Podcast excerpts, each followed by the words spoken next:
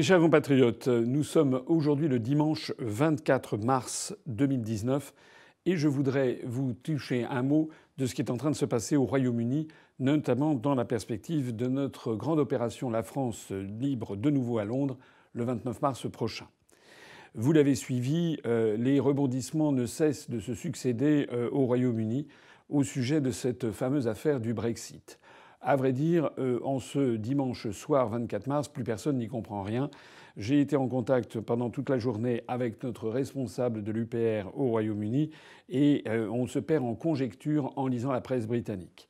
Vous le savez, je résume un petit peu ce qui s'est passé. Ce qui s'est passé, c'est que Normalement, euh, la sortie devait avoir lieu le 29 mars à 23 heures pour le Brexit, puisque Mme Theresa May avait lancé l'article 50 du traité de l'Union européenne qui prévoit un délai de deux ans jusqu'à la sortie. Il paraissait très peu probable que les autres Européens euh, donnent un accord pour prolonger ce délai de deux ans, d'autant plus qu'il y a les élections euh, européenne qui arrive à la fin du mois de mai, dans la dernière semaine du mois de mai, c'est pas le même jour selon les pays, et donc il faut normalement que le Royaume-Uni soit impérativement sorti euh, de l'Union européenne à la fin mai, sauf à ce qu'il soit obligé de voter pour les élections européennes. Ça voudrait donc dire à ce moment-là qu'il faudrait refaire toutes les lois électorales dans les 27 autres pays restants qui se sont partagés les dépouilles, si j'ose dire, des sièges des parlementaires britanniques.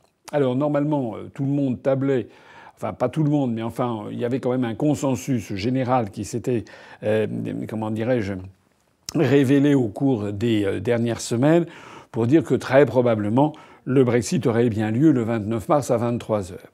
Et puis vous avez eu cette espèce de tragicomédie absolument incroyable où les parlementaires ont voté contre l'accord obtenu par Mme Theresa May, qui est un accord d'ailleurs tout à fait euh, félon, qui est un accord euh, qui euh, soumettait le Royaume-Uni en fait à l'ensemble des contraintes de l'Union européenne sans plus pouvoir y participer.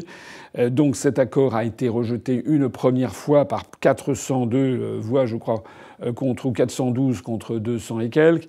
Et Mme Theresa May l'a présenté une deuxième fois. Il a été de nouveau rejeté par à peu près 360 parlementaires contre 240, donc avec un très gros, très gros écart.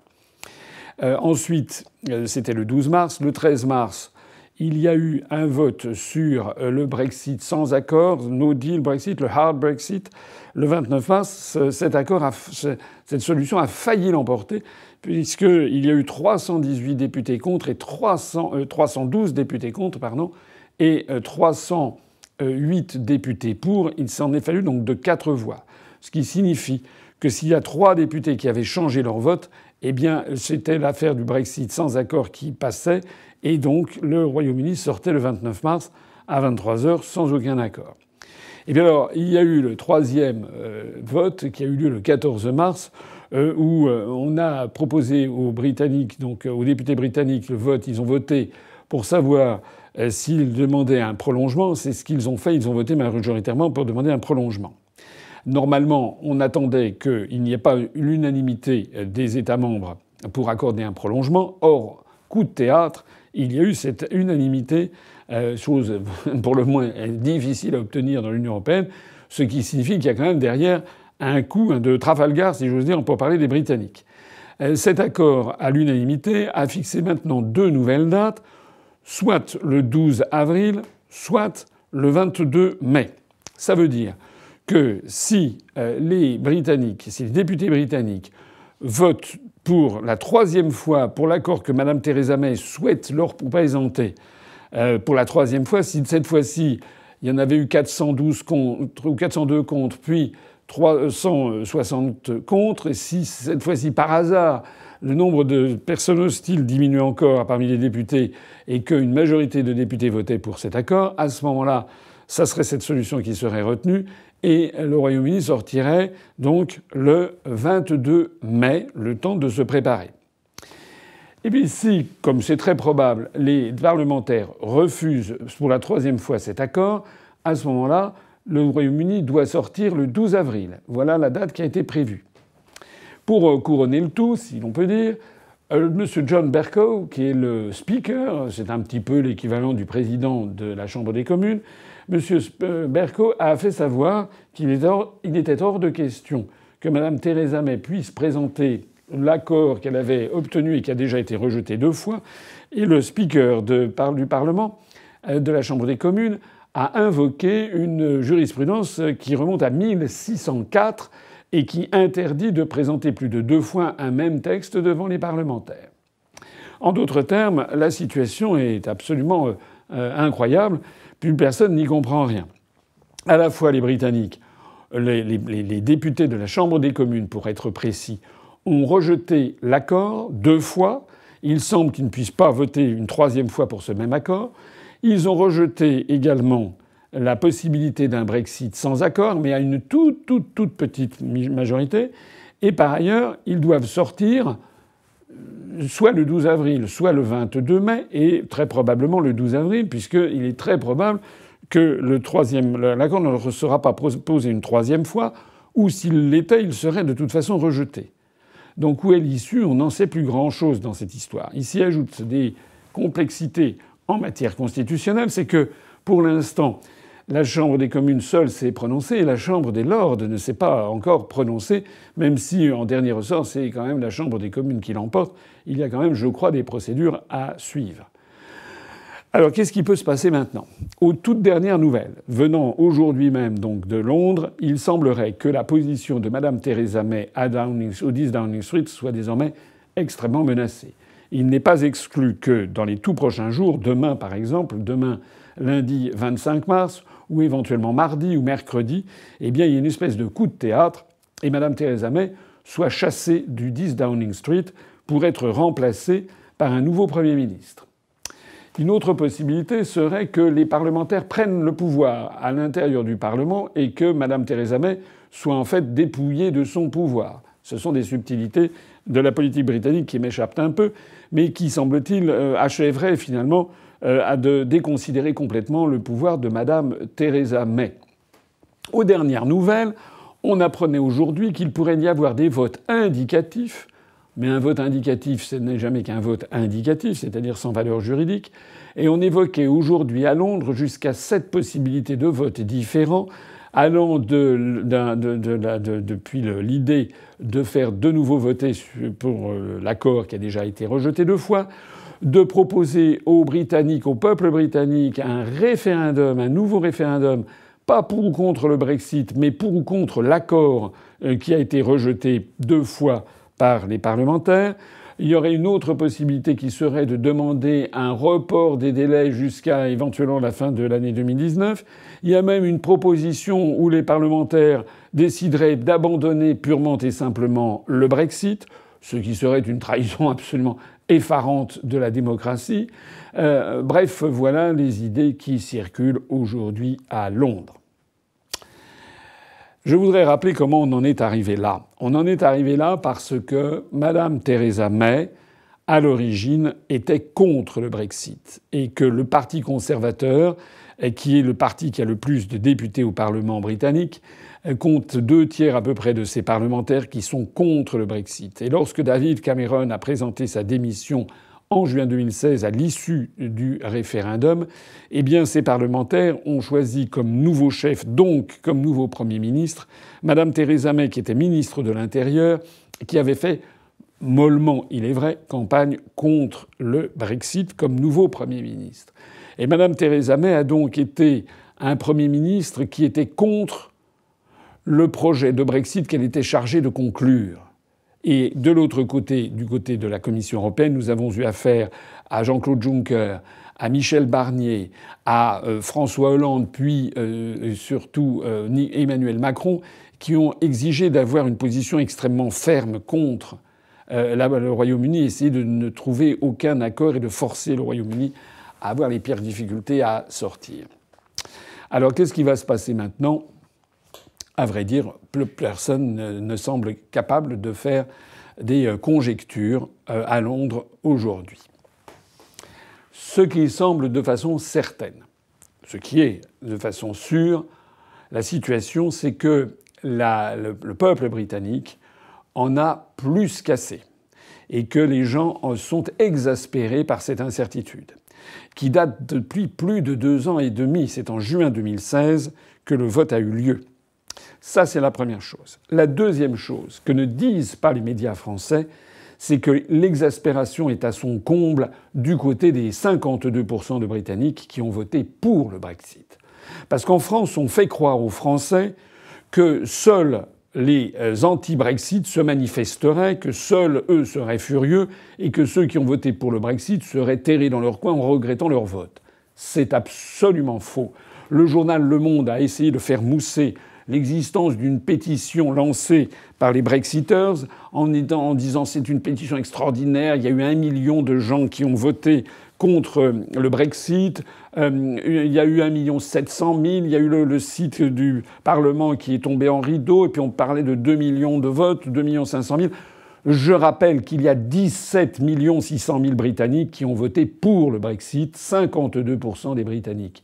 Et si d'aventure certains veulent remettre en cause le vote des Britanniques, ça risque de se passer très très très mal au Royaume-Uni, parce qu'en France, on ne vous parle que des partisans du Remain, c'est-à-dire de rester dans l'Union européenne, on ne vous parle pas de la majorité des Britanniques qui ont voté pour la sortie.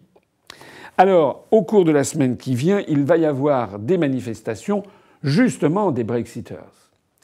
Et c'est là que notre euh, euh, opération, la France euh, libre de nouveau à Londres, est en train de changer de nature. Nous avons lancé cette opération, vous le savez, qui aura lieu le vendredi 29 mars à partir de 18h30 dans le Church House Westminster, près de la Chambre des communes. Normalement, nous avions prévu de célébrer à 23h le Brexit, avec très probablement d'ailleurs un Brexit no deal.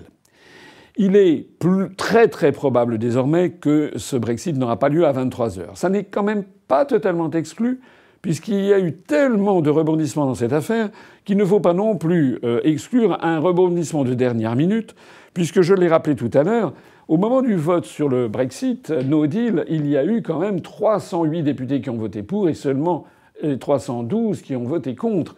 Il suffirait donc que 4 ou 3 ou 4 députés qui ont voté contre se décide finalement d'en finir et de basculer du côté de ceux qui avaient voté pour, il suffirait que les, députés exigent de Mme Theresa May ce nouveau vote et puis que d'un seul coup il y aurait ce Brexit sans accord. Même si tel était le cas, il est quand même probable que ce Brexit sans accord serait néanmoins reporté au 12 avril, euh, comme ça a été convenu lors du dernier sommet européen. Mais alors nous, notre affaire, qu'est-ce qu'elle devient? Ben D'abord, nous avons des euh, invités de marque qui euh, vont venir et qui ont confirmé leur venue, et s'ils sont d'ailleurs d'autant plus contents de venir que justement il y a des menaces sur l'existence même du Brexit. Je rappelle que nous avons trois anciens ministres britanniques de conservateurs qui euh, étaient contre le Brexit et qui vont venir à notre opération pour prendre la parole devant les participants. Je rappelle que nous avons également le leader, le jeune leader des pro-Brexit à l'intérieur du Labour, c'est-à-dire des travaillistes. Je rappelle que nous avons également un général deux étoiles, que nous avons aussi une, euh, euh, femme qui a fait une, euh, une association à l'intérieur de tout le Royaume-Uni pour venir à l'aide de ceux qui avaient voté pour le Brexit et qui se font agonir d'injures par un certain nombre de ces eurofascistes, comme je les appelle, qui n'acceptent pas le verdict des urnes. Parce que le véritable problème de ce qui se passe au Royaume-Uni, c'est que les eurofascistes refusent le verdict des urnes. En fait, ce qui se passe au Royaume-Uni, c'est exactement ce que nous avons vécu, nous, en France, en 2005-2007. En 2005, 55% des Français ont voté contre la Constitution européenne. Et rappelez-vous qu'à la fin 2007, Nicolas Sarkozy a piétiné ce vote souverain de 55% du peuple français en faisant ratifier le traité de Lisbonne qui reprend exactement le même texte que, à peu près, à quelques virgules près, que celui de la Constitution européenne qui avait été rejeté par les Français, en faisant ratifier ce traité dans le dos du peuple français par les parlementaires qui sont censés les représenter. Eh bien, ça veut dire quoi? Ça veut dire que les dirigeants européistes sont en fait de véritables et authentiques dictateurs. Ils ne veulent pas, ils n'acceptent pas les votes des peuples lorsque ces votes se rebellent contre la construction européenne. On l'a d'ailleurs vu un nombre de fois tout à fait considérable, que ce soit le rejet qu'il y avait eu au Danemark, en Irlande, en Norvège, en France, aux Pays-Bas. À chaque fois qu'un peuple en Europe a voté contre la volonté des, des oligarques européistes, ceux-ci ont tout fait, tout fait pour essayer de faire renverser le vote et en tout cas pour l'annuler. C'est ce qui est en train de se passer au Royaume-Uni. C'est un coup d'État de l'oligarchie britannique en, en, parfaite connivence avec les européistes pour empêcher les Britanniques d'obtenir ce pourquoi ils ont voté. Dans ces conditions, eh bien, notre présence à Londres va changer de nature. Nous avions prévu de fêter le Brexit, nous allons maintenant apporter notre soutien aux Britanniques. Et ça tombe d'autant mieux que le 29 mars, justement, il va y avoir à travers le Royaume-Uni de nombreuses manifestations organisées par les Brexiters, par les partisans du Brexit, qui ne supportent plus de se voir ainsi piétinés par les fascistes bleus, ne supportent plus que leurs décisions aient été bafouées. Ces grandes manifestations, il y en aura à Londres, et nous, notre présence va justement, en fait, de façon très opportune, prendre place parmi ces manifestations. Nous sommes assurés qu'il y aura des euh, grands canaux de télévision qui seront présents. Normalement, il devrait y avoir BBC One et peut-être BBC Two et Sky News qui seront présents, ainsi que des médias internationaux. Peut-être aussi d'ailleurs des médias français s'ils font leur devoir. Nous serons 650 au minimum, puisque nous avons quasiment tout vendu maintenant. Toutes les places ont été vendues pour cette euh, soirée euh, qui euh, donc aura lieu le, 29 mars à, de 18h30 à 1h du matin. Nous allons apporter notre soutien au peuple britannique. Nous en profiterons aussi pour fêter le 12e anniversaire de l'UPR. En fait, ce 12e anniversaire a lieu le 25 mars, c'est-à-dire demain, lundi 25 mars 2019. Ça fera 12 ans que j'aurais créé l'Union populaire républicaine qui en ce moment se porte extrêmement bien puisque nous avons des, adhésions qui nous parviennent de façon presque torrentielle, notamment depuis la question des Gilets jaunes. Notre mouvement se porte très bien. Nous allons marquer, je pense, un grand coup à Londres toutes celles et tous ceux qui se sont enregistrés, toutes celles et tous ceux qui ont participé, qui vont participer à cette soirée, j'en suis convaincu, en garderont un souvenir mémorable. Hélas, très probablement, nous ne pourrons pas fêter ce jour-là le Brexit, mais nous pourrons dire, nous pourrons dire que nous sommes allés apporter le soutien du peuple français. Par exemple, le soutien des 55% des Français qui ont voté non à la Constitution européenne et dont le vote a été piétiné et bafoué. C'est ça qu'on va faire. Et je pense que les Britanniques, et notamment ceux qui vont venir nous voir et nous parler, seront finalement très contents de ce soutien international que nous allons apporter. Voilà ce que je voulais vous dire. Nous allons essayer de faire une retransmission en direct des événements qui sont en cours.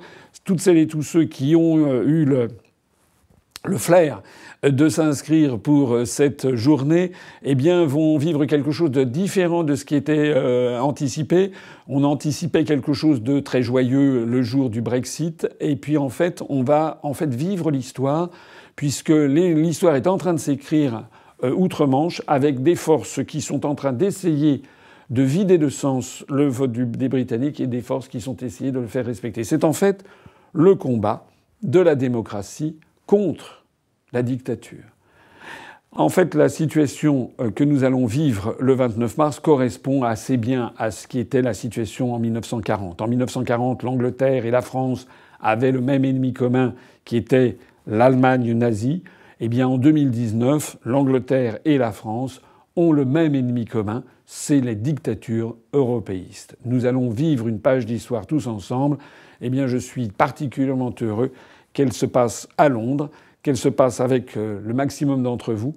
Nous en profiterons pour fêter le lendemain les 12 ans de notre mouvement politique. Un dernier mot, un dernier mot. Euh, nous avons euh, quelques places en vente supplémentaires, non plus pour cette soirée où c'est à peu près complet, mais renseignez-vous si vous êtes si vous avez une place euh, euh, éventuellement à céder ou, une ou deux places, nous pourrons éventuellement les reprendre parce qu'il y a une forte demande de personnes qui voudraient venir. Nous avons mis en vente de nouvelles places pour le tour sur la France libre en 1940, ces tours organisés euh, qui auront lieu. Nous, avons, nous sommes parvenus à avoir l'organisation de nouveaux tours qui auront lieu le samedi, le dimanche et je crois le lundi. Donc renseignez-vous en allant sur notre site. Voilà. Euh, merci à toutes et à tous. Restons euh, tous sur euh, l'information venant du Royaume-Uni. Les, les, jours qui viennent vont être cruciaux, non seulement pour l'avenir du Royaume-Uni, mais aussi vont être cruciaux pour l'avenir de cette dictature qui ne se cache plus désormais, qui s'appelle l'Union européenne. Moi j'ai confiance, j'ai confiance dans le peuple britannique, et je terminerai en disant vive, vive la Grande-Bretagne, vive le Royaume-Uni, God save the Queen, vive la France, vive la République française, vive la Marseillaise, vive l'amitié franco-britannique, et luttons ensemble contre la dictature bleue aux étoiles d'or qui veut empêcher les peuples de recouvrer leur liberté et leur souveraineté nationale.